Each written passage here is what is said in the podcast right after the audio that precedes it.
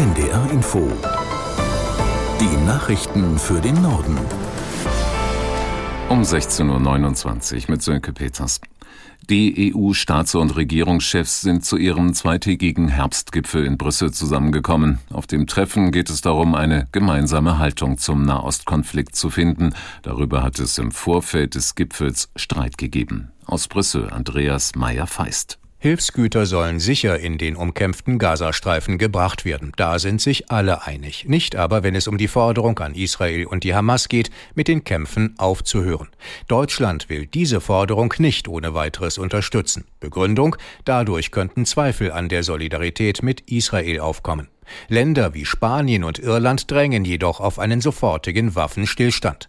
Anders sei unschuldigen Zivilisten nicht zu helfen. Nun suchen die EU-Spitzen zusammen mit den 27 Mitgliedstaaten nach einem Kompromiss.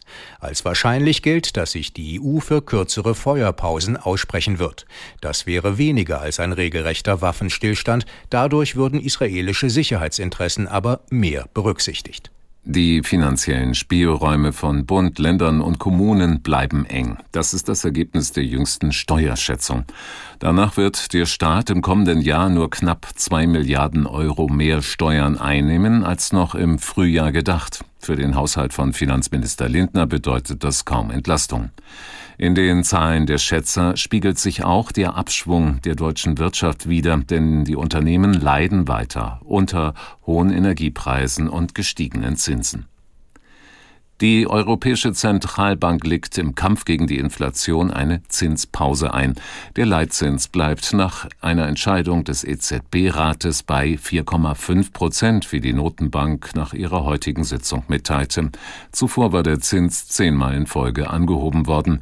Die Inflation in der Gemeinschaft der Euro-Staaten war zuletzt deutlich zurückgegangen. Im September sank sie von 5,2 auf 4,3 Prozent. Im Herbst vergangenen Jahres lag die Teuerungsrate zeitweise über 10 Prozent. Seit Mai 2016 sind die sogenannten Schockbilder auf Zigarettenschachteln in Deutschland Pflicht. Jetzt hat die Bundesregierung entschieden, solche Bilder muss es auch an den Ausgabeautomaten an Supermarktkassen geben. Und zwar dann, wenn deren Schaltflächen so aussehen wie Zigarettenschachteln. Miriam Nissen aus der NDR Nachrichtenredaktion erklärt, was das bringen soll. Letztendlich geht es darum, dass die Bilder an der Kasse genauso abschreckend wirken sollen wie die auf Zigarettenschachteln, weil die Richter sagen, wenn so eine Abbildung auf einem Zigarettenautomaten ähnlich aussieht wie eine Schachtel, dann kann sie bei den Kundinnen und Kunden einen vergleichbaren Kaufimpuls auslösen. Geklagt hatte der Verein Pro Rauchfrei gegen den Betreiber von zwei Supermärkten in München. Verschiedene Experten, unter anderem von der WHO, haben untersucht, ob und wie diese Bilder wirken und sie sagen, die Bilder beeinflussen vor allem Jugendliche in dem Sinne, dass sie sich gegen das Rauchen entscheiden. Ob Menschen dadurch aber wirklich aufhören oder weniger rauchen, lässt sich nicht genau klären. Einige würden aber dadurch versuchen aufzuhören. Mit einem sogenannten Katastrophenerlass will das Land Schleswig-Holstein Betroffene der schweren Ostseesturmflut entlasten.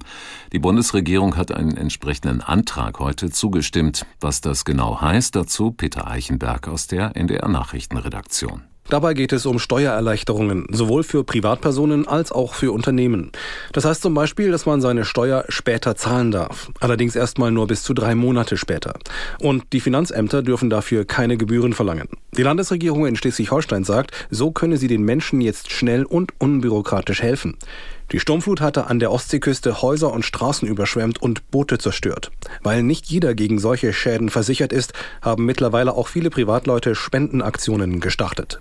Die Flugblatt-Affäre um Bayerns freie Wählerchef Aiwanger hat für den Hinweisgeber möglicherweise ein juristisches Nachspiel. Die Staatsanwaltschaft Regensburg ermittelt gegen einen früheren Lehrer des Politikers. Er könnte sich wegen der Weitergabe von Dienst- oder Privatgeheimnissen strafbar gemacht haben. Aus Regensburg Veronika Mayer. Das Verfahren laufe demnach schon seit Anfang September. Zuerst hatte der Tagesspiegel darüber berichtet. Eingeleitet worden seien die Ermittlungen nach diversen Anzeigen infolge der Berichterstattung im Zusammenhang mit der Flugblattaffäre. Aiwanger war unter Druck geraten, nachdem die Süddeutsche Zeitung wenige Wochen vor der Landtagswahl berichtet hatte, dass bei ihm zu Schulzeiten ein antisemitisches Flugblatt gefunden worden war.